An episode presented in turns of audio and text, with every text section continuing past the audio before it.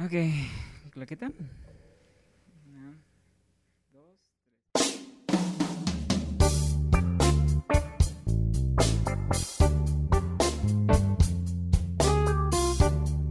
Estrechez de corazón.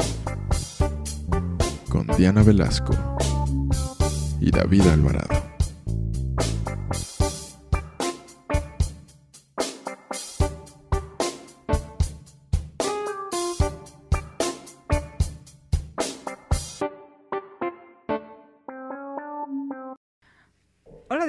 Estás?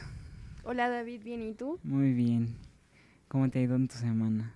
Ay, de la chingada. ¿Por qué? Todo muy pesado, Ay, no. pero va. Va. Pues amigos, hemos llegado a un capítulo bastante especial que me... Yo quería hablar de esto desde la temporada pasada cuando nos hicieron las preguntas sobre alguien en especial, tu fan número uno, Diana. Ah, mi fan, nuestro, Nuestro fan. fan. También es tu fan. Dijiste que te ibas a casar con él. Sí. Hay una boda pendiente todavía. Bueno, eso era sobre el poliamor. Recuerden que tuvimos una cápsula de 313 y ¿qué creen amigos? Está aquí con nosotros. Aplausos. Y pues preséntate 313. Pues, este, soy 313 y según David, vamos a hablar con la experta, disque, o sea, yo, eh, que he estudiado las relaciones poliamorosas y las he vivido, así que si de algo puede servir para este podcast, pues sacando. Gracias. Ok, danos nada más un poquito de tu semblanza. ¿Tú a qué te dedicas? ¿Y cuántos años tienes? Ok, bueno, tengo 30 años, este, soy de Mexicali, Baja California, este, soy licenciada en Sociología, siempre me ha llamado la atención estudiar como las emociones, en, en específico la microsociología y el amor. En la maestría, es una maestría de estudios socioculturales y ahí hago una tesis sobre relaciones poliamorosas en México. Estudio varias, este, varios grupos de poliamorosos en Tijuana principalmente, en Guadalajara un poco y en México también un poco. Y luego, pues ya, también lo he vivido.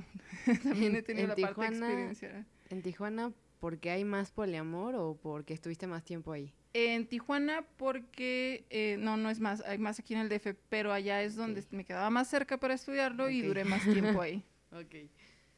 O sea, nosotros les trajimos, la verdad, les traemos siempre productos de calidad, pero hoy traemos a alguien que sabe bien del tema para que luego... Productos de calidad. No son productos, ¿sabes? Son invitados de calidad. no, o sea, me refiero, el de producto calidad. de nuestro podcast. ¿Por qué ves a tus invitados como productos? No. Asco y desconfianza.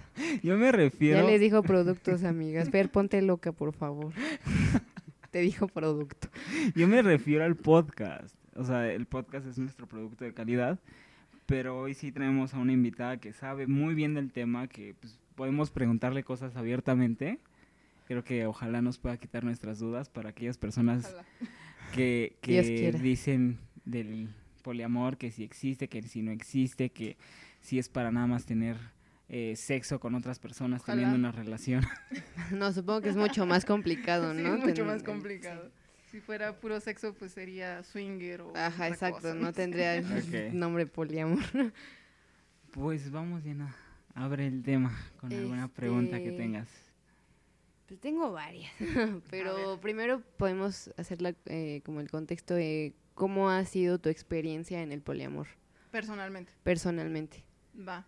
Pues al- empezó como desde muy morrilla. Este, Perdón si escuchan palabras medio norteñas, porque obviamente No, soy norteña. Desde Este, morrilla A mí me ya sabía lo que quería. No, fíjate, estaba muy conflictuada porque solía enamorarme de más, Más de una personas. persona. Y como la sociedad te dice que si estás con alguien, Tienes y te que gusta alguien más y, ¿sabes qué? Creo que ya no te gusta este, te gusta el otro. Ajá. Entonces yo pasaba de una relación en otra. Porque decía, no, es que si me gustan dos, no puedo estar con no los puedo dos. estar con los dos. De Tiene que seguro ser el uno. nuevo es el que más me gusta. Ok. Y así pasé de una relación. Hay como un en dicho, otra. ¿no? Bueno, no sé, siempre aplica cuando hay ese tipo de consejos de, no, pues es que me gusta este, pero pues, mi novio, ¿no? Así de, ah, pues es que si quisieras tanto a tu novio, no, No te habrías pensarías, fijado en alguien sí, más, no ¿no? pensarías y siempre lo dicen, es como, de, Sí, y es una forma de naturalizar el amor romántico bien cabrón, porque o sea, te la crees y crees que no sabes amar, que eres mala persona, que tienes, o sea, que estás engañando a tu pareja, inclusive al pensar en otro, ¿no? Ni siquiera sin hacer Sí, nada, ¿no? De pensamiento ya lo engañaste. Entonces yo, yo tenía muchos conflictos con eso, ¿no? Porque solía enamorarme de más de una persona.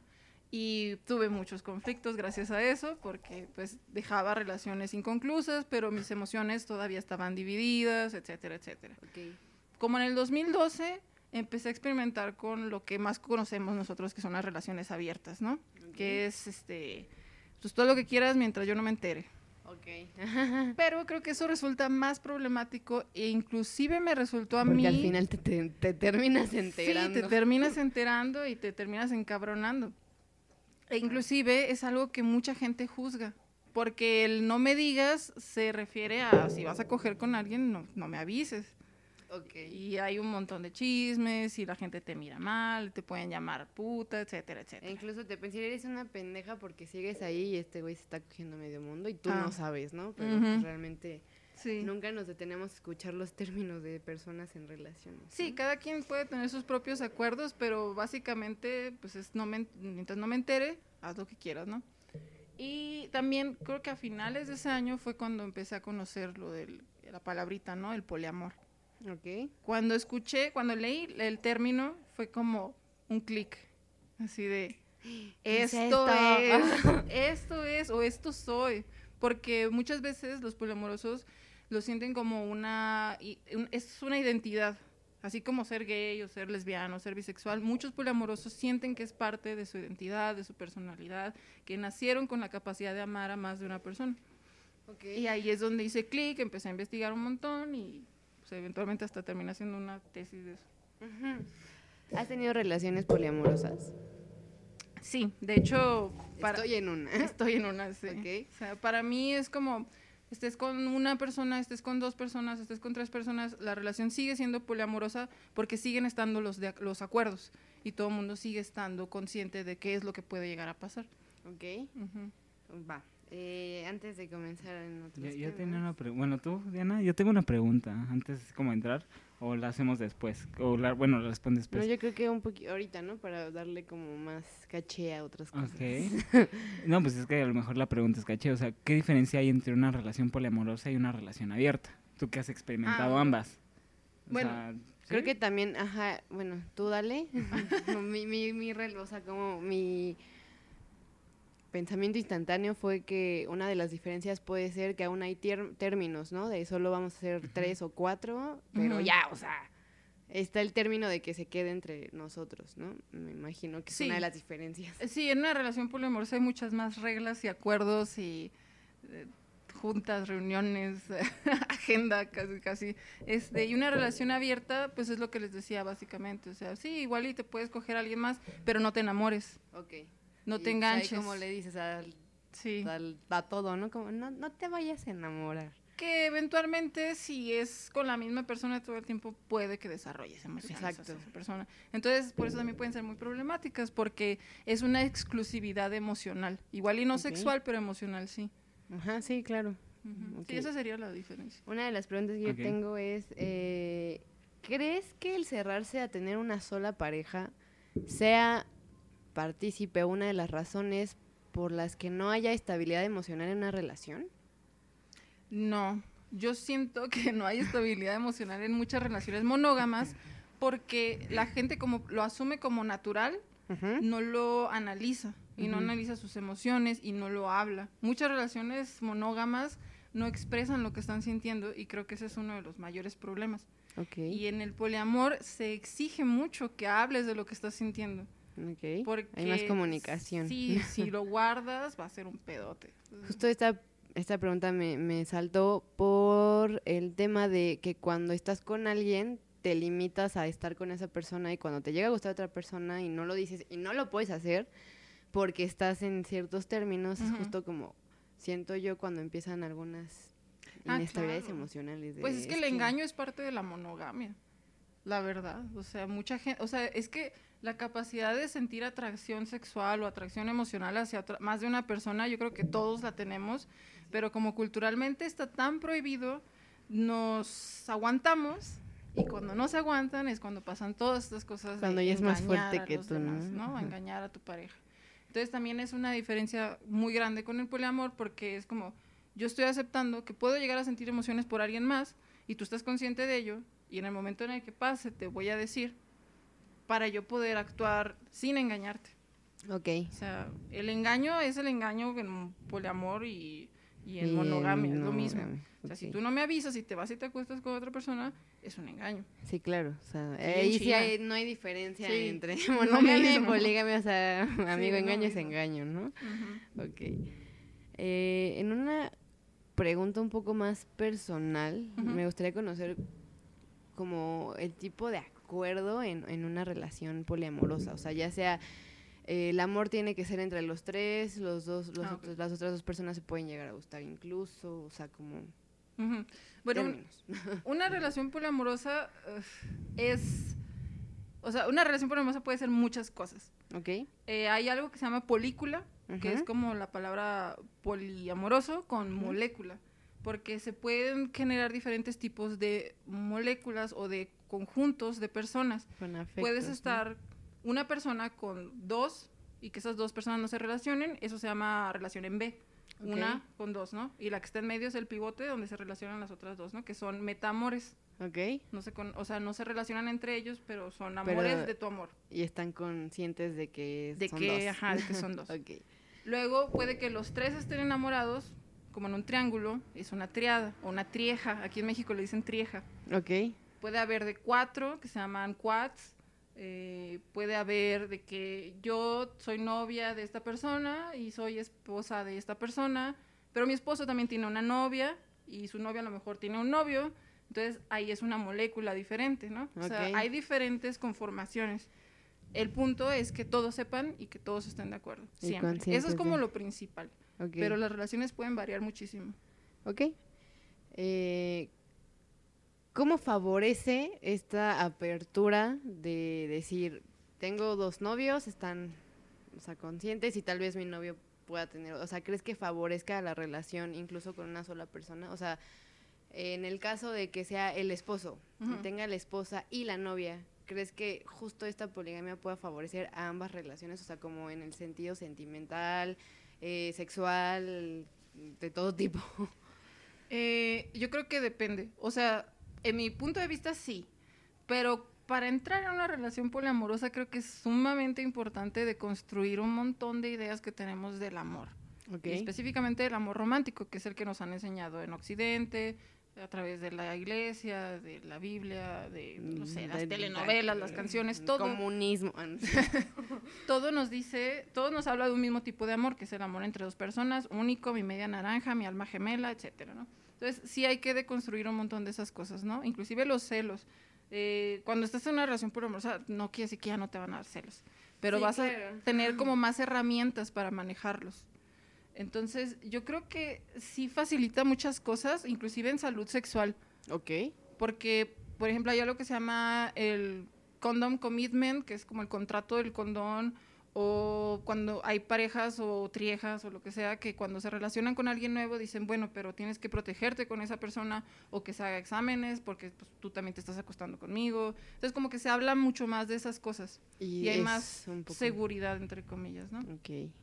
Y confianza.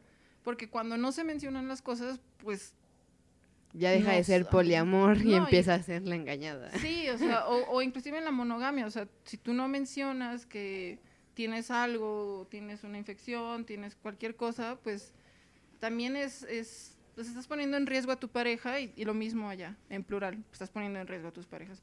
Entonces, como la comunicación es clave para una relación poliamo- poliamorosa, creo que sí ayuda en muchos sentidos, en lo sexual, en lo emocional y en la, sal- en los- en En la salud. la salud, sí. En, bueno, si no es mucho meterme, en tu relación poliamorosa, por ejemplo, ¿qué tipo de, de arreglo? Bueno, es que no sé cómo decirle, Ujú. ¿cómo le dicen? Sí, son O arreglos. sea, de pacto, arreglo, es, o sea, como, ¿cuál ha sido tu experiencia en, en, en ese conjunto? Ya, yo usualmente he tenido relaciones en B, es Ok. decir, que he tenido un novio y mi esposo. Ok, Este, esas son las que se han dado. Mi esposo también está totalmente consciente de que puede salir con otras personas, que se puede enamorar de alguien más, simplemente no ha ocurrido. y mi otras mis otras parejas sí han salido con más personas.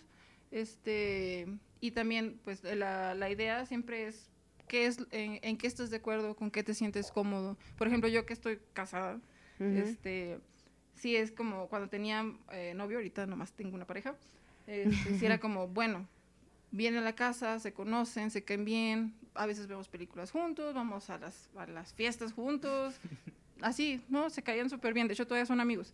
De hecho, me, me, me acordé de, de la anécdota que me dijiste que está, les tomaste una foto dormidos juntos, ¿no? Abrazados, Ah, una sí, cosa así. Son súper Pero de, amigos. uf, hace mucho tiempo, sí. Sí, pero, o sea, también es como, bueno, pero si vas a coger, pues no cojas en la cama Ah, que sí, compartimos, claro, ¿no? Sí. Este, o si vas a quedarte a dormir con él, pues no, avísame, este, para no preocuparme.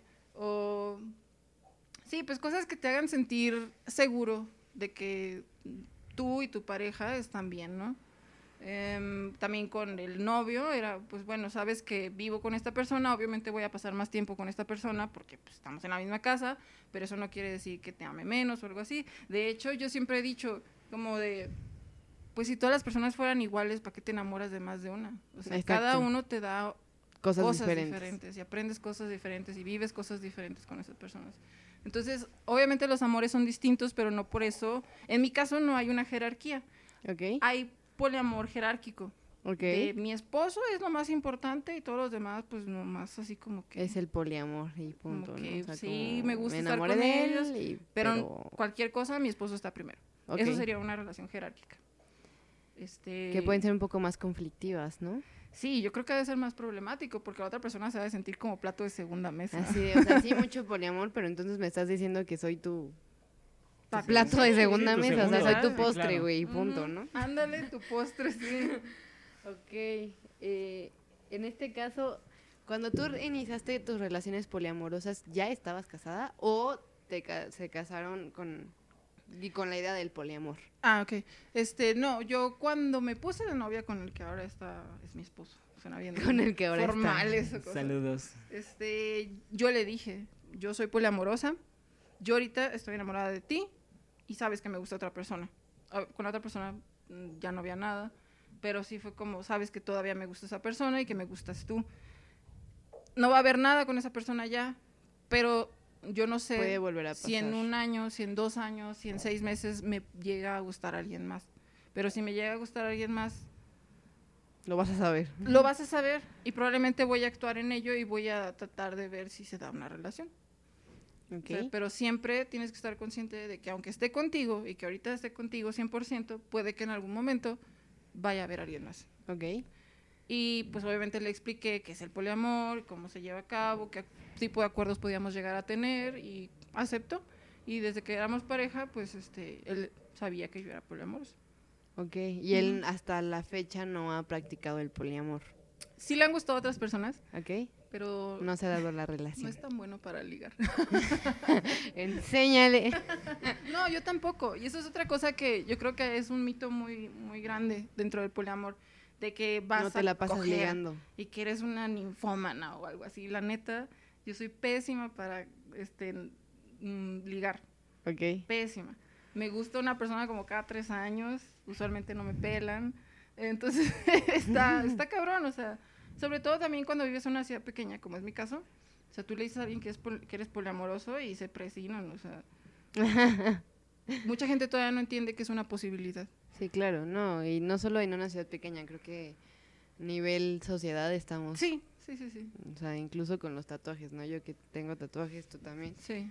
O sea, hace poquito me pasó, dato curioso, no tiene nada que ver, pero les voy a contar, porque se dio. Iba en el parque y una, había dos testigos de Jehová, un- dos señoras ya grandes, como que dando sus folletos, ¿no? Y dije, bueno, pues no quiero ser mala onda, le voy a extender la mano. Y lo quise tomar y vio mis tatuajes y me lo retiró y se presionó. Y dijo, es que a ti ya te tocó el diablo. Y yo, sí, güey, o sea, no, de hecho me los hizo Iván, pero no le dicen el diablo, que yo sepa, pero bueno, bye. Yo sí conozco un tatuador que le dicen el diablo. Saludos. Ahí sí podríamos decir, sí, ya me tocó, ¿no? Pero, o sea, Sí. creo que a nivel social todavía no estamos abiertos a muchas cosas. Sí, sí, Como lo efectivamente puede ser el es poliamor. complicado que lo lleguen a entender. O sea, incluso si con un tatuaje puede ser complicado a nivel amoroso, donde estamos arraigados con las enseñanzas de te vas a casar y vas a tener hijos y vas a... O sea, si el güey te pegue, te engañe, te todo, tú te, te- te quedas ahí porque te casaste, ¿no? Entonces es como... Eh, todavía no... no y, Sí, y también la idea que tenemos de que el amor es esta cuestión mágica y única y de la, o sea, la idea de la media naranja y que vamos a encontrar a alguien que nos complete y que nos llene y que ah, a tenga todo lo que nos hace falta. En caballo blanco. O sea, la neta, Game of Thrones. eso está súper arraigado, súper arraigado. Y bueno, yo creo que también aquí en México eh, se ha unido mucho con el feminismo, el poliamor. Entonces, ha ayudado mucho a mujeres y personas Ah. no binarias este, A empoderarse con A- el cliché de la a palabra. encontrar empoderarse, otras formas ¿no? de relacionarse efectivamente, sí. De hecho, en mi tesis de maestría, eh, la mayoría de los este, entrevistados eran mujeres y personas no binarias. Claro, ¿Por qué? Porque el hombre siempre ha podido hacer lo que se le hinche el huevo, Pero las mujeres no. las mujeres no. O sea, tengan permiso o no tengan permiso, ellos tienen casa chica y casa grande. Sí, claro. Y entonces como que estas personas que no habían tenido la, experim- la experiencia de poder sentir otras cosas o sentir en pluralidad, lo están haciendo a través del poliamor. Ok. Y eso está muy, muy curado. Podemos está abriendo en estas como otras, como partes de la sociedad que no están tan cerradas de la cabeza. que no están tan... Pues sí, exacto. Sí, y la verdad es que... O sea, incluso yo conozco gente un poco menor que yo, que yo estoy chamaca, que aún tienen como la idea de el príncipe azul, ¿no? Sí, y tocar machín. estos temas todavía es como un... Pues, Un cañón, choque, ¿no? Es un sí, es un choque.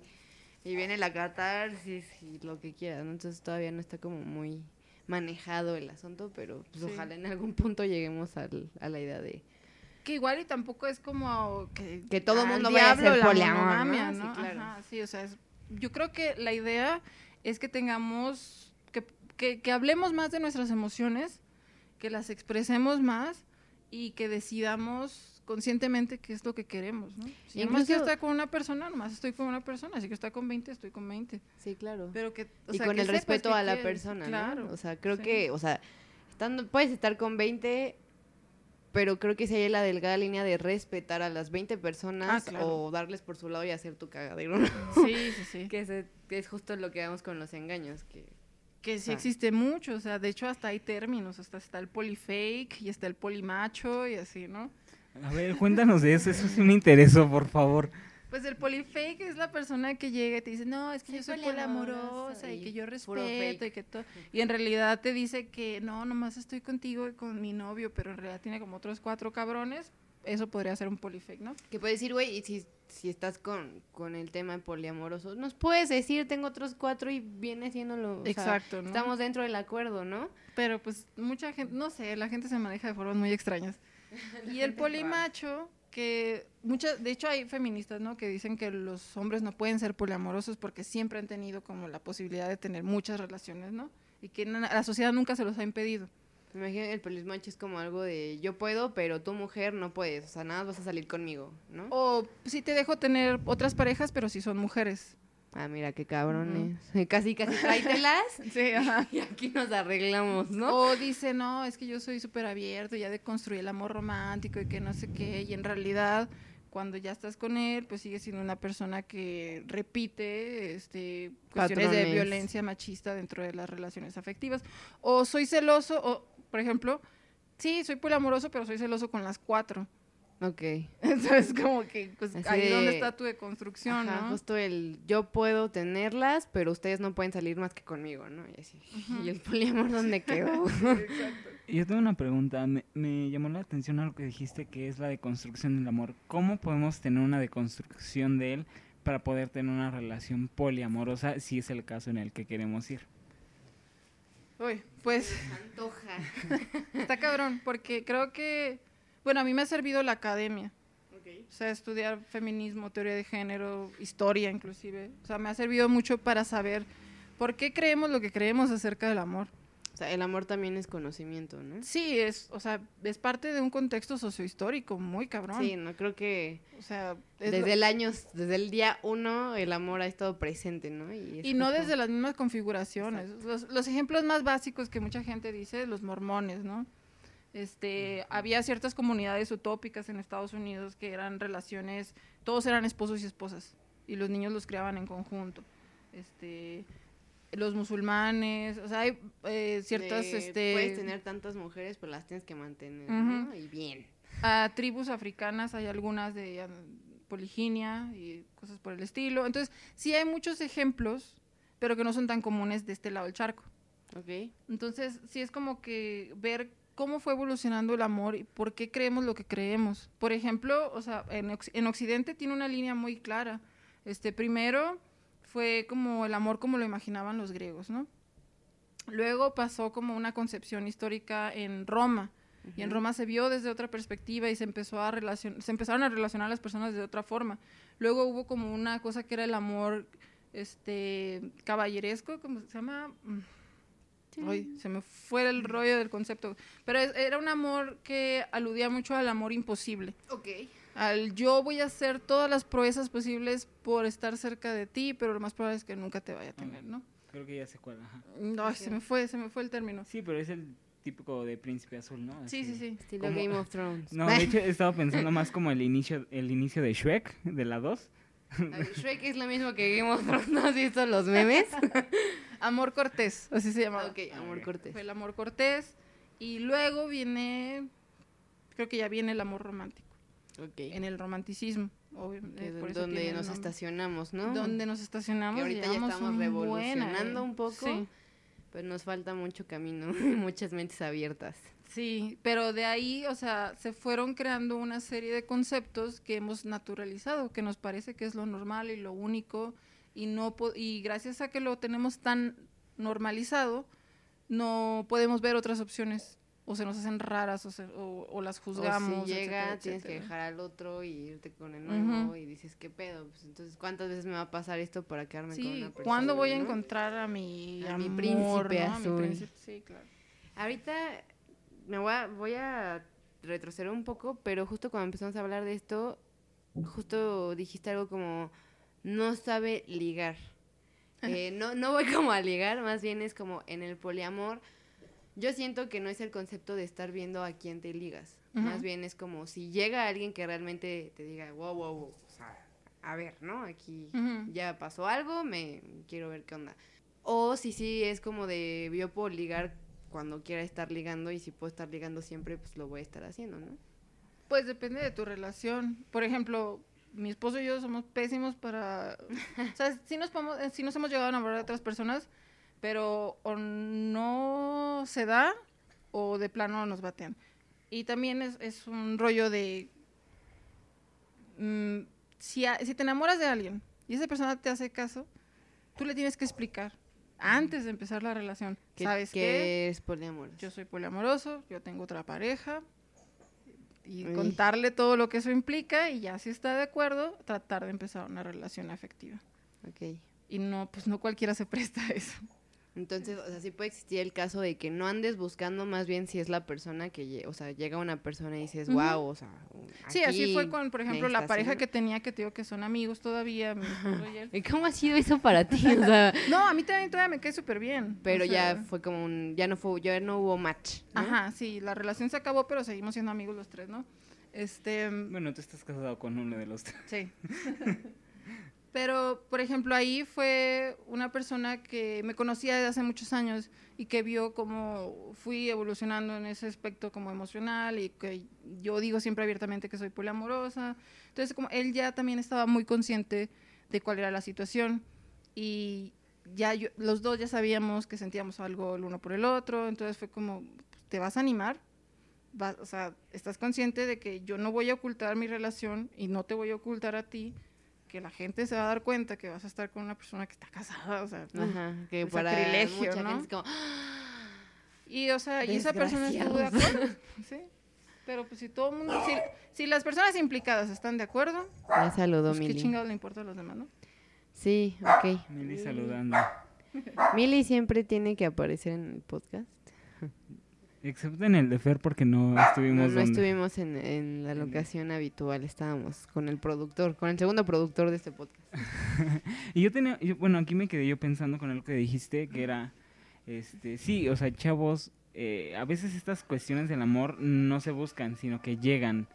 No, o sea, tú siempre me lo has dicho, nunca busques, o sea, y siempre llega, o sea, creo que cuando realmente una persona va a ser relevante en tu vida, aparece, no nada más este llega así, bueno, la buscas. Pues es que inclusive, o sea, si vas a Tinder o lo que sea y haces match con alguien, o sea, si realmente hay una conexión y platican y se ven y se gustan, pues igual y es parte del destino, si lo quieres llamar así. o Sí, claro, ya no es como el medio, ¿no? El punto Creo que aquí es- lo difícil es explicar Sí, que estás en una relación poliamorosa, que eres poliamorosa y que la persona acepte, ¿no? Porque pon tu... Es, o sea, sí siento que es algo que se tenga que mencionar desde el principio, casi casi en la Sí, primera cita. de, totalmente. Amigo, esto es a lo que te enfrentas y jalas, va. Sí, ¿no? yo primera cita Y no estás es obligado a, a quedarte, o sea, realmente si te parece como, Totalmente. como el acuerdo de, del poliamor. ¿no? Y yo creo que esa es la parte más difícil del poliamor, que si llegas a encontrar una persona con la que haces mucho match, puede ser como, ok, va, pero Hasta tienes veces- que aceptar, ¿no? Sí, hasta a veces sientes, ay, mejor le digo a la tercera, no sé, pero "Un no, o sea, más". yo por ética, sí, digo, digo siempre la primera vez. Como inclusive, principios, ¿no? por Justo ejemplo, por en- defender sí. el concepto. sí, sí, sí, o por ejemplo en Tinder yo tengo ahí poliamorosa. ¿Tienes Tinder, amiga? A veces. Cuando ver voy a una sí. nueva ciudad a donde pueda huir. Oye, mi- mi- ahorita que dijiste Nueva Ciudad, me acordé que de esa vez que fuiste a Tijuana. Ay, cabrón. ¿Sí ¿Te acuerdas de eso? Sí. De la chica del o- bar. Eso está muy interesante, porque hay veces que pues también pues somos personas que se- eróticas, ¿no? O sea, sentimos deseo y así, ¿no? Entonces una vez también pasó de que en el momento, en el barecito, la chica acá mirándome de lejos y todo el rollo, y se dio. Y ahí sí fue, pues, ¿a qué hora le aviso, no? A mi esposo que está en otra ciudad a miles de kilómetros. Al día siguiente le dije, ¿sabes qué? Pasó pasó esto. esto. Soy honesta contigo. Este, me cuidé, todo bien. Y pues sí. ¿Sí pasó algo? Sí. Yo nunca, Sí, no, no no. llegaste a contarme eso, yo no me acordé Sí, cómo no va a pasar. En este caso, que es más una relación como transitoria, casi sexual, sí. ¿Cómo es esto? Bueno, sexual. Sí. Eh, ¿No se considera como engaño o qué onda? Pues fue extraño. Yo sí sentía como que había transgredido de cierta manera, pero yo creo que por eso mismo fue mi necesidad como de, decirle. sí. De incluso si te sí. lo hubieras Porque- guardado, si hubiera sido un engaño por completo. Yo siento que sí. Y no me, o sea, y si se enojaba, pues a fin de y si se Tenía enojaba y me dejaba y lo que sea, pues es mi responsabilidad, yo fui la que lo hizo, ¿no? Pero para mí es necesario siempre ser honesta con lo que siento y con las personas que están a mi alrededor, afectivamente. Entonces sí, fue como, ¿sabes qué? Pues sí, igual y la cagué al actuar antes de hablar. Y pues Perdón. no, no perdón, pero lo dejo a tu, A tu criterio. a tu criterio. Y no, pues no hubo pedo. Es una persona muy tranquila y open mind. Este, también he tenido como fuck buddies. Y Entonces- es un fuck body, dices, Sí. ok, o sea, y también tú que- sabía y todo el rollo. eh. Entonces, para hacer como un acuerdo poliamoroso no necesita haber amor. También puede ser como, tengo a mi esposo y tengo un fuck y le voy a avisar. O sea, sí, mientras todos mi estén de acuerdo. Por ejemplo, el fuck buddy también sabía que estaba casada y que amo a mi esposo y todo este rollo, ¿no? Ok. También me ha ido a visitar a la ciudad en la que vivo ahorita, se ha quedado en la misma casa que nosotros, todos como compas, jugando juegos de mesa. Por cierto, ah, bueno, yo no iba a hacer paréntesis. Ella es la de Lobos. Ella es la Ah. que nos envició a todos a Lobos. Excelente juego. Sí, me gustan mucho los juegos de mesa. Soy, soy una persona muy ñoña y eso también pasa mucho en las eh, relaciones poliamorosas. O sea, hay todo tipo de gente, todo tipo de gente. Ok. Este, inclusive hay relaciones poliamorosas de personas asexuales. Órale. Ok. O sea, Sí. como me gusta enamorarme, pero no me gusta tener sexo. Ajá, o sea, Entonces, soy, no soy aromántico, soy asexual, o sea, no siento deseo como- sexual. Y muchas veces se juntan entre ellos o dicen, bueno, me gustas tú, tengo una relación contigo, pero tú sí tienes deseo sexual, pues puedes tener otras parejas con las que sí puedas hacer tener eso. tus Pero yo te amo a ti y, y tú me amas a mí y todo bien. Entonces también se da mucho, fíjate. Órale. Sí, o sea, se abarca demasiado el sí poliamor, ¿no? Siento que estamos haciendo un podcast de demasiada información que cura. No, neta, o sea, eh, yo hablando, o sea, estaba aquí, estoy, no crean que estoy que en el teléfono, estoy anotando unas preguntas. en serio. Eh, Yo tengo una pregunta así que, que me gustaría que respondieras para las personas que nos escuchan. Eh, No, para las personas que no nos van a escuchar mejor. También, también ellas están bien informadas. Este, no.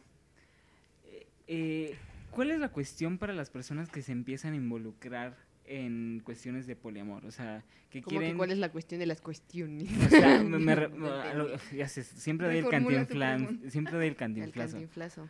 A lo que voy es, eh, por decir, yo que quiero experimentar tal vez el poliamor. ¿Cómo introduzco? ¿cómo, ajá, ¿Cómo cuál es mi introducción? ¿Cómo le puedes dar como tal vez un consejillo a alguien, este, no sé, algo así como... Deconstruyan el amor Ah, para O sea, empezar. para empezar, sí. Sí, es que para mí la primera es informarse. Y ahorita, o sea, antes era más difícil porque obviamente el poliamor como movimiento contemporáneo, o sea, relaciones no monógamas ha habido toda la historia de la humanidad. Pero el poliamor como poliamor nació en Estados Unidos en los noventas. Entonces, sí es como que al principio había muy poca información en español. Y quizá libros y ese tipo de cosas más académicas o como más este en editoriales y ese rollo, mm, es más difícil encontrar todavía en español, pero foros, grupos de Facebook, blogs, podcasts, Podcast. Derechos ya, de corazón. ya hay mucha más información. O sea, si no te quieres aventar un libro así como súper académico, feminista, queer, lo que tesis. sea. O pues O podemos leer, le- podemos leer tu tesis donde la, la podemos No, o encontrar. sea, ya hasta hay canales de YouTube en español que hablan de eso. o sea, y a informarse mucho y lo primero, así, la llave, la llave de todo es la comunicación. Ok. Siempre, siempre decir cómo te sientes acerca de lo que está pasando. ¿Cómo, o sea, justo tocando estos temas, cuando una persona se quiere introducir en el poliamor, ¿cómo no rebasar la delgada línea de engaño a poliamor? O sea, como voy a hacer mi desmadre y voy a decir, ay, sí, soy poliamor. O sea, como dice el, el polifake, ¿no? Sí. O sea, ¿cómo no rebasar esa línea si realmente estás interesado en ser poliamor? O Ujú. sea, ¿cómo no la rebasas, no? Pues yo creo que una cosa básica es como siempre decirle a las personas con las que te estás relacionando que eres poliamoroso. O sea, no a la tercera cita, no cuando llevas un mes ya cogiendo con esa persona. O sea, no. Hola, soy poliamoroso. Ah, ¿sabes qué? Tengo esposo. O sea, Así de, Oye, ¿por qué tienes un mensaje de Juan Mecánico? sí, esposo. Ay, es que es mi esposo. No se me, se me pasó a decirte que soy poliamorosa, Ajá, ¿no? o sea, sí, como que la, la honestidad, o sea, O- Yo tengo una pregunta aquí que, que dijo Diana así. ¿Crees que la per- o sea, no sé, se me viene a la mente. Es más fácil que a ver, es que traigo, traigo- traigo una idea así bastante rara. Pero ¿crees que la- las personas se, se asustan menos o crees que se asustarían menos diciendo, oye, soy casada, ah, oye, soy poliamorosa? Siento ¿Quién que sabe? incluso los hombres pueden decir, ah, esto es cosa X, ¿no?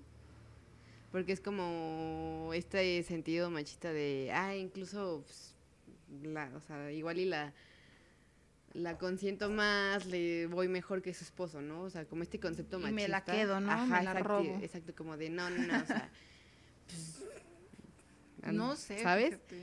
aún, ah, o sea, es de varios y esos varios está consciente y están de acuerdo y, y yo qué pedo, no voy Pero- a hacer menos contra los hombres o algo por el estilo. Ahí ¿no? tienes un punto que, por, por decir, podría sacar al macho interior, ¿no? Decir, se las voy a Ajá. robar a todos ellos.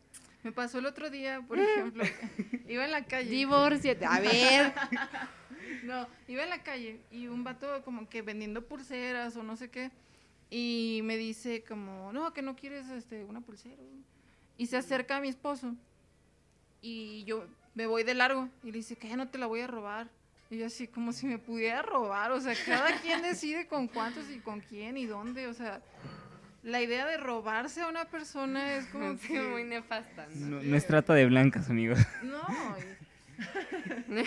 No es trata de blanco. O sea, tú siempre decides. Inclusive, por ejemplo, en mi relación, ¿no? Que pues como esa vez que actué antes de hablar, ¿no? Antes de no pedir permiso, pero de avisar, porque yo no pido permiso. Yo aviso, sabes que estoy sintiendo esto, quiero hacer esto. Entonces, yo siempre le he dicho a todas mis parejas, en el momento en que no estés de acuerdo, Dímelo. te puedes ir, o sea, sin pedos. ¿Por qué? Porque probablemente me voy a enamorar de alguien más, probablemente voy a tener otra pareja. O sea, el momento en que tú dejes de estar a gusto, que te sientas mal, que sientas que no te amo, que sientas que te estoy dejando de lado o cualquier cosa. O sea, ¿Cómo, no puedo hacer nada por cambiar tus sentimientos. ya que, ya que andaste en eso, cómo es afrontar una ruptura en el poliamor? Uy, es bien raro. Por es bien raro porque otro ejemplo, ¿no? De mi vida personal. Hace dos años tuve un crush así súper inmenso con alguien y la persona se me hizo mi súper amiga, también se hizo amiga de mi pareja porque no sé por qué todos se caen bien. y todos estábamos como en felicidad, ¿no? Siendo amigos, así. Cuando yo le digo a esta persona que me gusta, o sea, él obviamente ya sabía que éramos poliamorosos y todo el rollo, me dice que no, pues que él no quiere tener pareja y que no sé qué, pues entendible, ¿no? Pues igual él no quiere tener nada. Pero fue un así, se me rompió el cocoro, como no tienen idea, así, estaba súper triste. Era una decepción amorosa de a la A a la Z. Pero, o sea, por un lado estaba destrozada emocionalmente y por el otro tenía mi relación súper estable. Es como, es muy extraño. Sí, es, es como si estuvieras dividido en dos. En tu caso, al tener como a tu esposo, o a bien tener como otra pareja, ¿cómo es la reacción de la persona ante una ruptura tuya? ¿O cómo sería tu reacción ante una ruptura de tu esposo o de tu otra pareja? ¿Sabes? ¿Cómo es un... Ujú. Te voy a consolar porque te rompieron el corazón y tal, o sea, me siento como de la chingada porque te rompieron el corazón, pero al mismo tiempo es como, güey, pues yo también te amo, ¿no? Entonces siento No, que ahí es como un conflicto un poco grande. Sí, sí es, sí es raro, pero, por ejemplo, yo creo que una relación, sea monógama, poliamorosa o lo que sea, tienes que tener una amistad de por medio con esa persona. Tiene que ser como tu mejor amigo, casi, casi, ¿no? O inclusive tu mejor amigo. Entonces, sí, es raro, pero estaba, por ejemplo, en este caso, ¿no? De que me sentía súper mal porque me habían bateado y eso, o sea, mi pareja estaba ahí para mí y me consolaba y sí, y, o sea, y es como, güey, tú sabes que te amo, pero ahorita también me siento bien mal por lo que acaba de pasar. Y sí, o sea, fue muy comprensivo al respecto. Sí es extraña la dinámica, pero, Sí, o- pero como cualquier otro amigo que te apoya cuando te, te cortan o no te hacen caso o te batean o lo que sea. Este, pues suena muy interesante, ¿no? Yo no, yo no me veo, o sea, no sé cómo yo podría consolar a mi novio porque alguien le rompió el corazón, ¿sabes? Y era como, eh, ¿qué? Sí, también me ha tocado estar ahí. Por ejemplo, pues a mi pareja obviamente también le han gustado otras personas. Y ah, hubo una ocasión en la que también le dijeron que no, porque también sabía la otra persona que teníamos una relación poliamorosa y lo que sea, pero pues no le interesaba ser parte de eso, ¿no? Entonces, este, sí, también estuvo triste y así como que, bueno, pues igual puede seguir siendo nuestra amiga, no pasa nada, luego conoce a alguien, o sea, como si fuera, pues es tu amigo también, o sea, aparte de ser Ok. una persona con la que te relacionas emocional o sexualmente, pues también es tu amigo. Y también es- puedes estar ahí para reconfortarle, supongo. Creo que también es como una diferencia entre el engaño y el poliamor, ¿no? Que cuando engañas, al final rompes relaciones con la Sí, persona. y ¿no? se rompe la poliamor, confianza. Exacto. Y se rompe este ese vínculo de amistad. Incluso ni siquiera, o sea, tal vez con tu, con tu pareja, pero la persona con la que engañaste a tu pareja también, ¿no? O sea, rompes un lazo y es una persona que ya no puede seguir en tu vida. Sí. Y es la diferencia del poliamor, que pueden seguir siendo como amigos porque están al tanto de los acuerdos. Y... Totalmente. De hecho, creo que el 90% de mis exparejas son compas todavía. Sí, pásale. Cotorreamos así. Cuando, cuando vamos a la ciudad de donde somos, o sea, hay veces que estamos en un party y están cuatro güeyes como- y, Con todos, y todos platicamos y nos lo pasamos chilo, porque pues todos estaban conscientes de lo que están haciendo, todos éramos adultos, todos es- eh, lo hicimos de manera consensuada y pues no hay, no hay bronca. Ok, como que hay más... En cambio, si te encuentras a la otra Y en una fiesta, y así, con... como, con- como con telenovela, ¿no? Igual y terminas agarrado de las greñas y así. Es muy diferente. Ok. Eh, por lo que me platicas, creo que se podría decir las mujeres están más abiertas al poliamor, ¿no? Están más abiertas a transformar la forma en la que miran las relaciones afectivas. Ok. Si hay como, no sé si hay alguna diferencia entre hombres y mujeres, mm, porque los hombres, incluso con su, con su actitud o incluso el- la formación un poco machista, que no, no culpo en general a todos los hombres, sino que venimos de una Claro. de un antecedente muy machista, siento que hasta cierto punto ellos podrían ser un poco más cerrados, ¿no? Como de, no, o sea, tiene que ser mía y nada más mía. Sí, sí, sí, sí, totalmente. O sea, para los hombres es fácil considerar a la mujer una propiedad más, una cosa más de posesión su, de. ajá, una posesión más. Y también es más fácil para ellos tener más parejas sin decirle a nadie, sin justificar nada. Como te digo, tienen casa chica, casa grande, este Y que antes se daba demasiado, o sea, muchísimo, o sea, pero creo que en las historias de los abuelos casi y los casi era tatarabuelos y parte de la bisabuelos, relación, ¿no? era como todos tenían la esposa, la amante y la novia, Ajá, ¿no? sí, sí, sí. Y tenían hijos con todas. Y decías, Ah, ah, claro. ¿cómo le hacían? Avísenme que apenas si yo me puedo me puedo mantener sola, ¿no? ¿Cómo le hacen? Sí, sí, sí. Es, es más difícil también que, que acepten relaciones así por la forma en la que pues, eh, han sido educados. Definitivamente. Hay una película francesa en Netflix sobre el poliamor. No sé si ya la has visto. ¿Cuál? Es un chavo que conoce a una, o sea, como que siempre, no, no recuerdo el nombre, se los voy a poner aquí abajo y te lo paso. Es un chavo que como que siempre sale a fumar a la misma hora y se encuentra a la otra, enfrente de la calle a una señora que fuma como a la misma hora y empiezan a coquetear, se empiezan a salir y esta chava le dice, eh, tengo esposo, tú serías mi novio, mi esposo tiene una novia y, y así, ¿no? Entonces empiezan a salir, aceptan el acuerdo, se aman con locura, el esposo sabe que ya tiene, incluso hay- hacen una comida, una reunión donde el novio de la esposa y la novia del esposo se conocen y dicen, no, pues es que qué padre, ¿no? Al final de la película como que al esposo le gana el celo y se mu- o sea, hasta se mudan para llevarse a la esposa, ¿no? Ok. que ella ahí como que habla un poco más del machismo, de incluso un poco no la aceptación del poliamor, Ajá, sí. del acuerdo que ya tenían antes, pero es está, está buena, ¿eh? Y es sobre poliamor. Voy a, voy a buscarla. Hay ya están empezando a salir ma- más material al respecto porque obviamente se ha estado haciendo mucho más popular.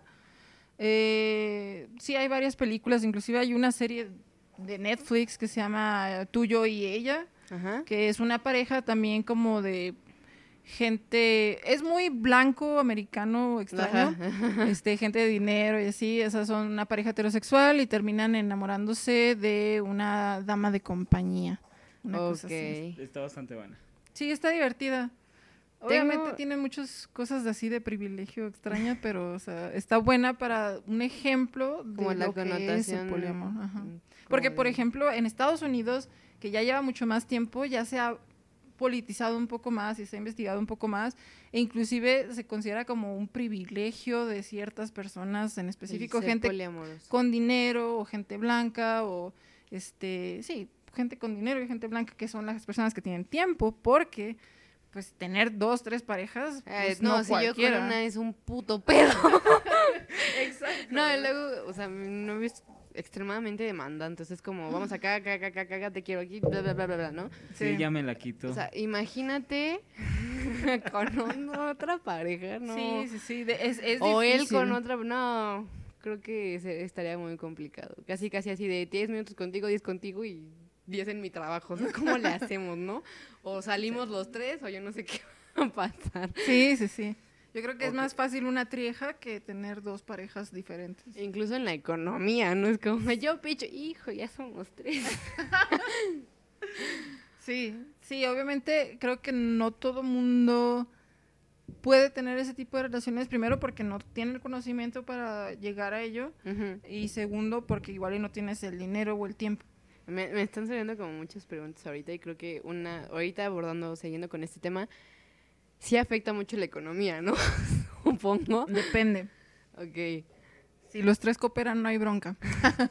Sí, no, o sea, No, justamente eso pasó una vez. Creo que nunca te conté esa historia. De había una triada que me dijeron, oye, ¿no quieres entrar? Es que nos gustaste, bla, bla, bla, bla, bla. Y dije, va, el punto es de que yo conocía a dos de ellos porque el otro se la pasaba trabajando todo el tiempo. Y me dijeron, es que sí nos gustas, pero el problema aquí es de que tú no trabajas y eso es algo que nos afecta A a todos. todos. Claro. Entonces fue como, ok, o sea, yo lo. yo Uno lo de los términos en el poliamor es casi, bueno, no sé, Bueno, pero en su, podría en su ser, relación tal vez de ellos. eh, poliamor es algo de, güey, todos tenemos que trabajar porque nos tenemos que fichar los cuatro. No, imagínate si los tres viven en la misma casa, pues obviamente si uno no trabaja, pues va a ser más difícil, ¿no? Mantener Sí, la claro. situación. Ya es cama king side. Y el tiempo también es una cuestión muy importante. Por ejemplo, la relación que yo tenía con este muchacho que, que nos llevábamos todos súper bien y que salíamos a París juntos y así, se acabó porque justo en ese momento yo empezaba mi tesis de maestría y él estaba en la carrera de medicina. Órale. Entonces era muy difícil vernos. Y es como, pues cuando tienes tiempo y tienes más de una pareja, pues tienes que, o sea, cuando no tienes tiempo y tienes más de una pareja, pues el tiempo que tienes para darles tiene que ser de calidad. Calidad, exacto. Entonces sí, es como, pues sí, te quiero En un general, pero... incluso en la monogamia, si quieres, es- Sí. tomaste como la decisión de tener una pareja. Sí, y en esa época yo que creo que ni a mi esposo miraba. o sea, sí te consumen muchas veces el, El trabajo, trabajo, la escuela, Sí, está El podcast, por ejemplo. sí, me ¿Qué? imagino. Este, otra de mis preguntas era, bueno, son dos más que me surgieron a- ahorita. Bueno, otra ya viene el tiempo, ¿no? Cuando deciden tener hijos en alguna parte de la poligamia, ¿qué hubo? Diferente, poligamia, poliamor, ¿eh? Eh, Digo, poliamor. no, no, no, perdón, perdón. Bueno, ya que estamos ahí, ¿cuál es la diferencia entre poligamia y poliamor? Bueno, la, la poligamia sería el con- la contraria a la monogamia, porque es una forma, realmente es una forma de matrimonio. Poligamia es como lo que hacían los mormones antes, un vato con muchas Sí, sí, sí. esposas. El poliamor sería lo contrario al monoamor. Ok. ¿no? Pero bueno, es casi ese término sí, sí. casi no se escucha. Es que la capacidad de enamorarme y aceptar que puedo estar con más de una persona afec- sexo, sexo afectivamente, ¿no? Este, ahora, ¿cuál era la pregunta? La de los hijos. Ah, sí. Obviamente siempre va a variar de pareja en pareja, de trieja en trieja, de quad en quad, etcétera, ¿no? Este, hay en Estados Unidos sobre todo, que es donde digo que hay mucha más este, investigación y está como un poquito más normalizado, sí hay relaciones en las que se decide, cuando se tienen hijos, se decide crearlos como hijos de la familia. Y la familia somos todos nosotros. Todos los adultos que O estén sea, ahí. tienes dos papás, tienes Sí. una mamá o tienes dos mamás y un papá. O, o sea, como el conjunto, ¿no? O Y- este es tu papá, pero estos también son mis parejas. Me- Me recordó mucho un capítulo de Bojack Horseman, cuando según Bojack tiene una hija que resulta ser su hermana, pero a ella la, adop- la adoptaron ocho personas. En Sense8 también pasa. ¿en qué ¿En parte? Sense8 en qué parte? En Sense8 la esposa de la hacker es hija de dos ah, vatos. y claro, claro, sí, claro. cierto. Que Es hija de dos vatos sí, y sí, una sí, por mamá, supuesto, ajá. claro. Sense8 abarca absolutamente todos los movimientos amorosos. Una increíble serie, se las recomiendo para entender homosexualidad, bisexualidad, eh, las personas trans, eh, hom- pol- Poliamor poliamor, por ejemplo, e incluso la monogamia, ¿no? También nos habla de del amor de, De una, dos. ajá, de dos. Muy buena serie y en este aspecto amoroso muy recomendada. Incluso cuando hacen sus orgías te dan el concepto de, de otras cosas, ¿no? Porque es como, sí estoy con una persona, pero estoy sintiendo ocho más. O sea, Va a estar bien raro eso. eso va a estar bien padre. Me dan ganas de hacer un sensei. Pero sí, sí hay este, familias poliparentales, podría decirse. Ajá. Ok. Y cada, cada familia, cada relación decide cómo criar a sus hijos. En muchas ocasiones, eh, como que dentro de la familia es normal, ¿Ok? pero se les tiene que decir a los niños que obviamente pues no pueden decir ese tipo de cosas, sobre todo con ciertas leyes en Estados Unidos, no sé cómo se maneja aquí, pues si, si vives en un estado, ya ves que cada estado tiene sus propias leyes, si vives en un estado como mucho más conservador, sí te podrían llegar a quitar los niños y cosas así. No es cierto, Monterrey, se les quiere mucho. A- Acá en México, fíjate que no sé cómo funciona. Porque, primero que nada, pues yo no quiero tener hijos. Ese es- oh, ese Y todos los poliamorosos que conozco, o cada uno vive por su lado, o lo han llevado como muy, muy privado. ok. Por ejemplo, la morra esta de Tijuana, Ella tiene una hija, pero ella vive con su hija y ella y tiene sus relaciones aparte. Ok. Sí. Creo que aquí tendría que haber mucha comunicación con los niños para hacerles entender Sí, lo negativo de un engaño, lo que es el poliamor Sí. y la sinceridad, ¿no? O sea, de siempre tienes que ser comunicativo.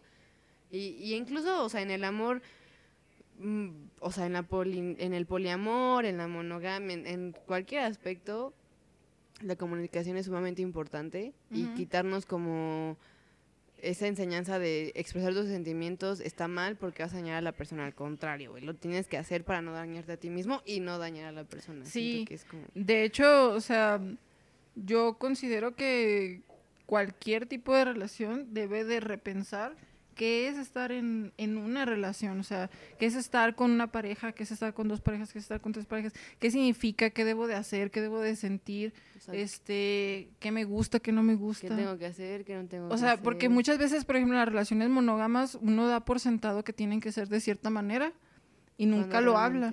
Exacto. Y luego se enojan o se pelean o tienen celos y eso es como, güey, pero nunca me dijiste que no, me, que no te gustaba que saliera con mis amigos y mis amigos son puros hombres. Y es como, güey, pues es que es obvio. Saludos. Y es como, güey, es que es obvio. No, no es obvio. Cada quien piensa diferente. Sí, claro, o sea, por ejemplo... Y los acuerdos una- yo creo que deberían de existir en todo tipo de relaciones. Exacto. O sea, yo soy una mujer que tiene muchos amigos, o sea, tengo más amigos que amigas. Ujú. Y mi novio tiene más amigas que amigos. Mm. Y desde el principio fue como, o sea, quiero que esté saltando de que todos mis amigos, o sea, todos, la- el 90% son amigos.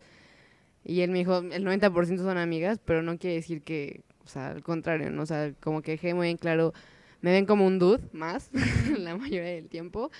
Y este, como hablarlo, ¿no? Como no tienes por qué tener celos, si en algún momento te molesta, dímelo. Incluso mi, mi novio habla mucho con sus exnovias. La verdad es que yo nunca he tenido bronca porque desde el principio me dijo, tal y tal y tal son mis exnovias, iba hablando con ellas, pero son súper amigas, una ya está casada, ¿no? Que es fue como, súper importante eso y qué Es- chilo. qué Ajá, chilo que estuvo, est- padre porque al mismo tiempo yo le conté, no, pues mis exnovios son tal y tal y tal, igual y no te cuento la historia porque hay cosas que sí pues, están en el pasado, ¿no? Y ni siquiera yo quisiera recordar. y este, y tal vez siga hablando con tal y tal, pero pues no pasa de ahí, ¿no? Son mis amigos y punto, ¿no? O sea, y en algún momento llegarás a tener celos o algo así, o sea, me lo puedes comunicar para yo poder Claro. aclarar las cosas y decir, a ver, o sea, Es que en realidad no, de- no deberían de ser tan diferentes las relaciones de uno o de muchos. E incluso quitarnos como el tabú de no son explicaciones, incluso es comunicación en general. Sí, es como Pero lo no que te tengo decía. darte explicaciones porque hablo con mi exnovio. No, es comunicación para no hacer sentir mal a la persona. Y el que nada ve, nada teme. Entonces, Exacto. Y no piense que traes ondillas todavía ahí. o sea, Exacto, es como eso se murió. O sea, ya fue. En mi caso, una relación monogámica. ¿Sí Ujú. se dice Sí, monogámica? sí, sí, está bien. este, o sea, estoy contigo y si estoy contigo es por algo, ¿no? Entonces, en el momento en que ya no quiera estar contigo o me moleste algo, no me parezca algo, te lo voy a hacer saber. Ujú. Entonces tú no tienes por qué tener como dudas, miedos, celos, ¿no? Y por suerte me encontré con una persona que es exactamente igual. Y desde el principio como que se habló y... Pues sí tienes suerte, ¿eh? porque Por eso. mucha gente se guarda todo. o sea, eh, exacto. Es a lo que voy, ¿no? También Te sacaste la lotería, manita. Incluso para una relación monogámica, poliamorosa, poligámica, tiene que haber madurez. Creo que siempre Sí. va como de la mano con la madurez, porque incluso monogámica, si no hay madurez, está cabrón. Y luego una poliamorosa, si no hay madurez, no, pues ¿para qué te cuento, no? Sí, es pues, casi imposible, yo creo. Que sí hay gente que lo intenta así porque le nace del huevo, no sé. Pero obviamente pues termina mal. termina A mí no me podrían hacer del huevo. me nacería más como del ovario. Pero... Pero, o sea, ¿no? inclusive ya cuando te acostumbras a este tipo de relaciones y las practicas, hay una cosa muy bonita que se llama compersión. ¿Ok? Y la compersión en el poliamor es lo contrario a los celos. Que tú estás feliz cuando tu pareja está feliz con sus parejas. Ok. Y eso, eso está muy Está muy padre, creo que ya Sí. es un nivel. Sí, Un nivel. sí, no, no cualquiera. Siento que también aquí, tanto en lo monogámico como en lo poliamoroso, eh, ti- tienes que aprender mucho y pasar por varias experiencias, ¿no? O sea, no es como que ya soy madura y puedo tener una relación. Creo que el te- haber tenido varias relaciones te lleva a la madurez para, para tener eh, la relación, ¿no? Igual siento que en el poliamor no es como que a la primera me va a salir bien porque ya les dije todo. O sea, puede ver que la persona al final diga, no, ¿sabes qué? Ahí muere, o, o realmente sean muchos los celos, a pesar de que sea el acuerdo, no sé. Sí, sí pasa, que- sí pasa. Que también en el poliamor tienes que tener varias experiencias para llegar a la relación, ¿no? Eh, sí, yo creo que es muy difícil para muchas personas todavía.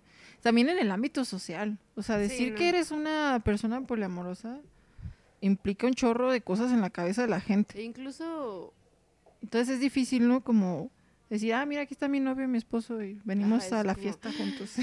casi casi con la familia, ¿no? Así de, ay, Luego, la familia es difícil. uh. Sí, me a ver, hay ejemplo, ¿qué pasó con es la casi como la discriminación, ¿no? Que te discriminen Sí, por totalmente. ser poliamoroso, ¿no? Sí, sí, sí. Y, y qué cagado, porque te pueden discriminar más por ser poliamoroso que por engañar. Por tener a la otra, ¿no? Ajá, ah, es que la otra, te digo, es algo que está súper normalizado. Ajá, es como, ah, pues tiene otra, pero Es ya que está- sabes cómo es el Richie, güey. Pero si el Richie llega y les dice, soy poliamoroso, ay, ¿qué te pasa, Ricardo? Degenerado. ¿Cómo, paja? O sea, y es como algo súper estúpido porque es como, güey, sí, soy poliamoroso, pero están de acuerdo conmigo. Mis parejas tienen más parejas, hay una conciencia, hay protección sexual, como dices, que es sumamente importante. Sí, luego, por ejemplo, pasa mucho que hay muchos casos de mm, esposas monógamas con SIDA, porque el esposo se va con la prostituta, se va con la no otra, se se, va con la secre, se va con... y no se cuida. Y entonces es como, güey, no es cierto, o sea, no nomás Deja los tú. homosexuales, no nomás este, los que andan de promiscuos, no, no, o sea, no. Sí, claro, ¿no? Si no te cuidas te puede pasar a cualquiera. Incluso el esposo que siempre fue homosexual y nunca lo quiso decir. y- Uy, eso también es y súper popular. Ya con VIH y la esposa nunca se enteró y la esposa se murió de VIH. ¿Y, Y por qué tengo pasa. VIH si estaba con mi esposo y mi esposo y yo súper fieles? Y ¿no? pasa mucho. Sí, está me cabrón. imagino que, que ahí la, la estadística debe estar muy alta, ¿no? Pero, o sea, sí, es como, ¿por qué hay más discriminación en el, por un ejemplo, mi pensar, puede haber más discriminación en el poliamor que en el, Quizá en porque el engaño? mucha gente tiene miedo a ese tipo de relaciones porque es algo tan diferente a lo que nos han enseñado durante tantos años y siempre lo diferente lo tendemos a ver con recelo. Como le tememos a, A lo distinto. a lo distinto. Siempre como, e- este, está el miedo del vértigo, ¿no? De si hay algo más, pero qué tal si me caigo, ¿no? Mm. Pues, haciéndolo como muy filosófico. pero sí, sí, realmente es como un... Es que esto es nuevo y, y yo estoy en mi zona de confort y con lo que me han dicho y por eso le voy a tener miedo y, y no lo voy a aceptar. Y a las personas nos gusta pensar que, que tenemos la razón y que el mundo es como nosotros lo vimos desde, desde La tierra el es plana. principio. Entonces, en cuanto tiene, tienes un choque de ideas con algo que tú has pensado, o sea, yo digo, la naturaleza es hombre-mujer como los pingüinos, así, ¿no? Y es como, cuando te das cuenta que no es así, que cada quien puede decidir con quién y cuándo y con cuántos, es un choque psicológico muy fuerte. Y mucha gente tiende a la negación y, y al, y al odio inclusive, o sea, y pasa con los homosexuales, y pasa con los bisexuales, y pasa con todo lo que es diferente. O sea, y, y deja tú la naturaleza, o sea, ve a las jirafas. De hecho, hay un porcentaje súper pequeño de animales monogámicos. Ajá, o sea. Las nutrias, por ejemplo, ¿no? Los No. caballos de mar. O sea, pero eh, date cuenta, o sea, eh, hasta las jirafas es como... O por ejemplo, antes, eh, antes daban un, como una justificación a que los hombres fueran más promiscuos, ¿no? Es que evo- es natural. eh, el- biológicamente tienen que esparcir su semilla Y para la sobrevivencia de la humanidad sí. y que sé qué. Y ya luego, somos un chingo, amigos. ¿no? Dejen de tener hijos. luego resultó, por ejemplo, en estudios eh, de biólogos antropólogos, son como biólogos antropólogos, ahorita se me fue otra vez el término. Eh, por ejemplo, Helen Fisher, si a alguien le interesa leer al respecto, tiene un libro que, bueno, tiene dos libros que hablan sobre la historia del amor y ella es bióloga antropóloga. Y ella habla desde la perspectiva de la evolución totalmente y dice, ok, sí, los hombres biológicamente quieren esparcir su semilla para tener este, más descendientes, no sé qué, pero las mujeres inclusive podrían estar en el mismo papel. Podrían Exacto. acostarse con muchos más hombres para que los mejores genes lleguen a sus ovarios y a su, bueno, a su óvulo y lo, y lo fer- Lo fertilicen. fecunden. lo fecunden, eso, no somos Exacto, o sea, no plantas. es como que, ay, ya vino el león y me dejó las crías y ya no me voy a meter con otro león, ¿no? Pues al contrario, ¿no? Si realidad- llega otro león y quiere volver a tener crías, pues va el león, ¿no? Sí, se van- si se van a la biología. Si se van a la biología, funciona igual. O sea, tú vas a buscar quien te dé pues, los Sí, mejores o sea, genes. Es como, a ver, chavos, no tienen ustedes a los bebés. Y las mujeres pueden decir cuántos bebés quieren tener y de qué gen, ¿no? Así de, mira, uno de este, uno de este, y este va a aguantar más el sol, a ver, ¿no? Sí, o sea, o sea sí. Sí, es una sí, justificación que... Muy estúpida, muy sin estúpida. fundamentos. Y sobre ¿no? todo porque la mayoría del tiempo nos, nos movemos en base a lo que nuestra cultura nos dicta. Sí, claro. O sea, la biología ahorita ya es... No sé, o sea, si no quieres tener hijos, no, no, No tienes hijos. ya, o sea, date cuenta cuántos somos. ¿Cuál es el, dónde está el deseo de reproducción cuando te operas? O sea, eh, igual y ya no existe, o sea, ya no, o sea, sí puede que exista genéticamente, pero es más fuerte eh, lo cultural y lo social. Incluso vas al doctor y te dicen, no, pues es que no te puedo operar porque no has tenido hijos. Uy, a ver, me biológicamente dime que a huevo tengo que tener hijos para no morirme. O sea, yo conozco muchas personas que tuvieron hijos casi casi porque el doctor le dijo, no, no, no, no, o sea, es tu deber, ¿no? Pero pues te conozco otras personas que incluso están más sanas y vivieron más años sin tener hijos. O sea, Pues es que ya, o sea, ya uno tiene la posibilidad de decidir, o sea, ya no estamos en la jungla donde tenemos que cuidarnos y tenemos La que tener al hombre ahí para que no nos mate el mamut o algo así, o sea, Sí, exacto. Para que nos nos mate el mamón. y sí, o sea, es esto de... eh, Te digo, existe mucho todavía eh, esta dinámica de no, no te puedo operar para que no tengas hijos porque eres... totalmente, me ha pasado. Una vez me mandaron con el psiquiatra porque me quería operar. Exacto. O sea, y es como, a ver, demuéstrame realmente biológicamente, o sea, con fundamentos, que no me puedo operar porque me voy a morir por no tener hijos. O sí, sea, claro, Dime. porque inclusive a los hombres trans les hacen histerectomías a los veintitantos años. Y a las mujeres les dicen, no, es que te va a causar daños hormonales. Que no es que... Es como, a ver, como, a una persona que ya tuvo hijos, se operó y le diste un tratamiento hormonal. Porque a mí no me Exacto. puedes dar el tratamiento hormonal para no morirme, ¿no? igual, o sea, les dan un Exacto. tratamiento hormonal y ya. Es como si es tu tabú de huevo tengo que tener hijos por ser mujer, o sea, Pero sorry, bueno, el campo de la medicina está lleno de gente súper misógina y clasista y demás. Luego hay gente, hay indígenas a las que las operan a fuerzas, Exacto. ni les avisan, o sea, es un rollo. Pero Y ahí así de, a ver, ¿y por qué ya no le dijiste que se iba a morir por operarla, güey? Sí. ¿Por qué no hiciste un tratamiento hormonal, no? Entonces. Y justo para este tipo de operaciones es como, tienes que ser candidata. ¿Candidata para qué chingados, güey? Simplemente no quiero tener bebés. Luego no quieren que abortes, pero no te quieren operar, pero no quieres tener hijos y luego que, o sea, inclusive aunque te cuides, siempre hay un factor de riesgo. Exacto. Y es como también ya encasillan en, ay, no, es que la promiscuidad y es su culpa. ¿Por qué va a ser mi culpa si tú no me permitiste el no tener hijos? Pero pues yo tengo necesidades fisiológicas, ¿no? Claro, y pues eh, el placer es algo que todo mundo desea en cierto punto de su vida. Bueno, menos los asexuales. Pero Ahí tenemos que hablar. Quiero invitar a una sexual al podcast. Necesito saber qué pasa por su cabeza. ¿Cómo me puedo volver a sexual? Eso o sea, ¿qué falla? O sea, ¿qué, neta, o sea, ¿cómo pueden ser asexuales? Porque conozco mucha gente que es asexual por religión. E incluso el ser asexual es como orgullo para ellos de, no, no, no, no, no, es que yo solo voy a tener relaciones para tener mis hijos mm, y se respaldan en mi, religión así lo dicta. Y se sienten orgullosos de aceptable cada quien, ¿no? Pero yo me pregunto, neta, ¿cómo le haces? o sea, yo creo que ha de ser natural para ellos no sentir ese deseo. sí será natural. Es que es una necesidad fisiológica, ¿no? Pues, igual y en es ellos no está. los humanos somos tan Pues, pues, es diferentes. como- pues sí. ¿Quién sabe? Sabrá Dios. Bueno, una última Yo tengo una pregunta. pregunta. ¿Tú tienes una? Ajá. Bueno, vas tú y luego yo.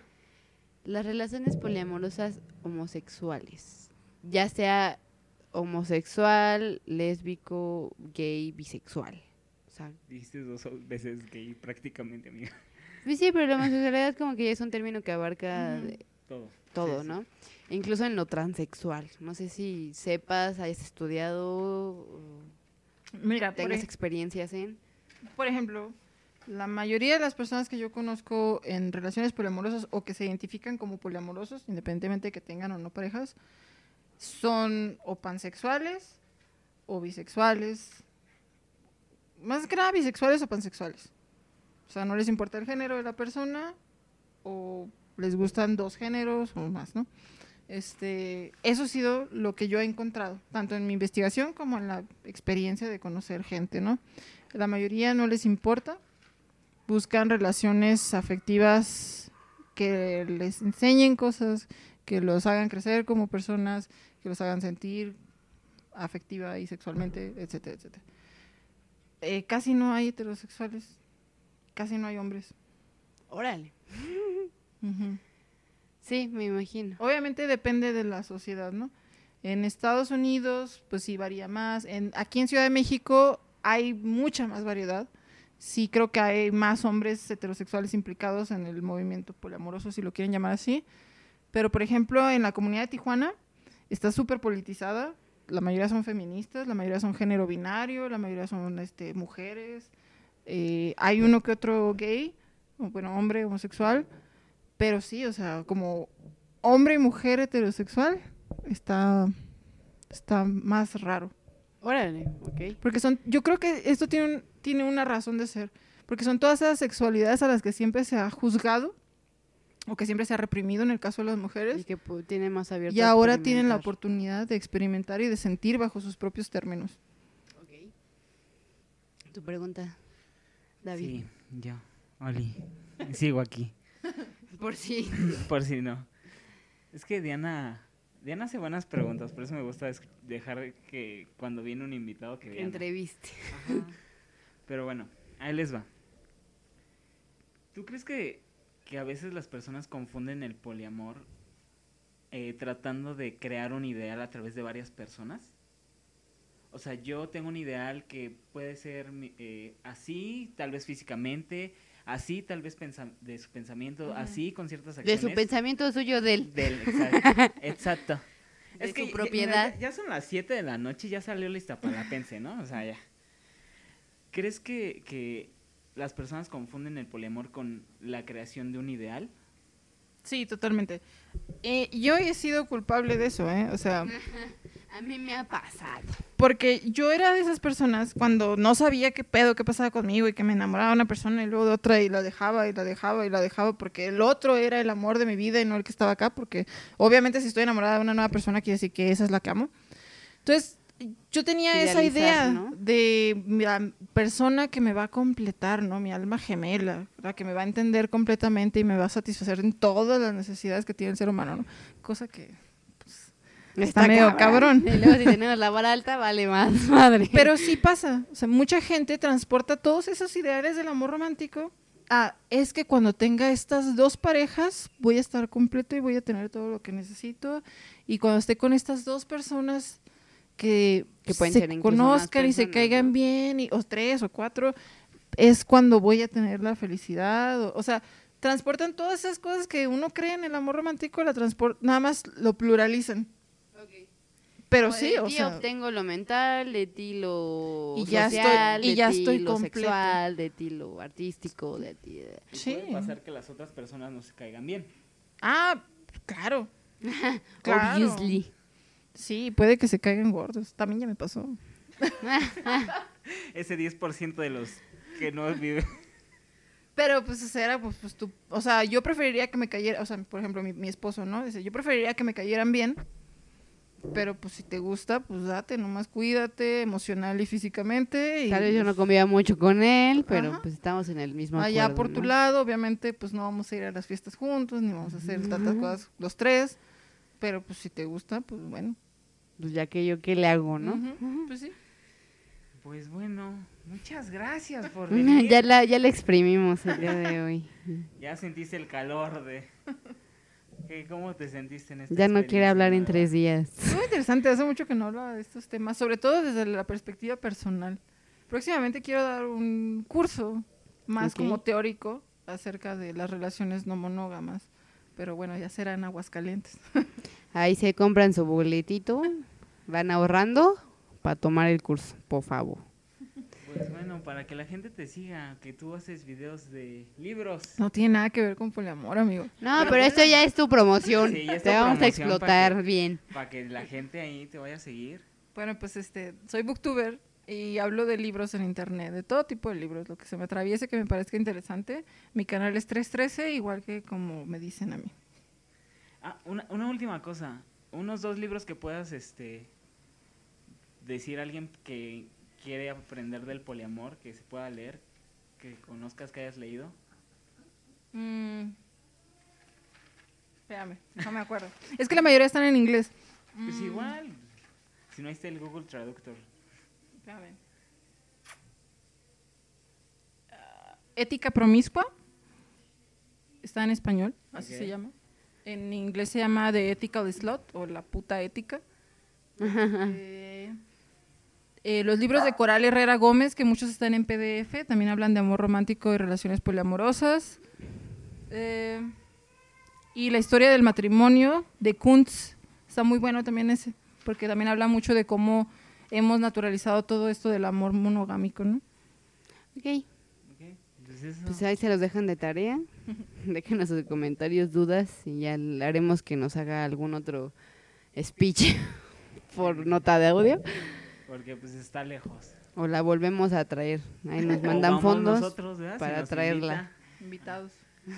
Pues bueno, muchísimas gracias por compartirnos tu experiencia y tu conocimiento el día de hoy. No, gracias a usted. Creo que va a ser fructífero para la audiencia que está Ojalá. interesada en el poliamor y en general como el desarrollo de las relaciones amorosas y sexuales, que es lo que hemos tratado de tocar. Pues bueno, nada más que decir. Muchas gracias, en serio, 313, por, por Gracias. estar, por venir, por tomarte un, un tiempecito de esta escapada que te diste a Aguascalientes para, pues para venir, ¿no? Tampoco se crean que así, ah, sí voy a estar en el podcast. Vino por un concierto, Sí, ¿no? vino a un Y- concierto, y nos pero la pescamos. Y dijimos, Sí. mira, de una vez, ya aquí. Nada, ¿algo más que decir, Diana? No nada más. Nada más. Pues bueno, esto fue todo por el capítulo de hoy. Gracias por escucharnos. Y recuerden que mañana, Diana, es que Es viernes de fiar la caricia. nos vemos en el próximo episodio. Adiós. Bye.